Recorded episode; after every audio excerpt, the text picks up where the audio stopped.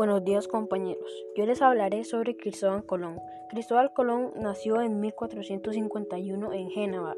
A él le gustaba navegar por los mares desde muy joven, por lo que a él se le ocurrió viajar a la India.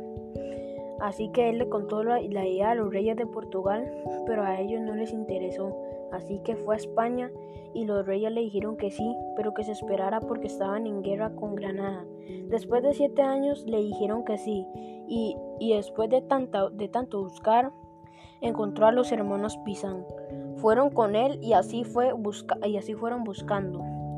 El día 3 de agosto de 1492 reunió a 120 personas para navegar con la Niña, la Pinta y la Santa María. Poco después comenzaron a haber señales de, tierra firme.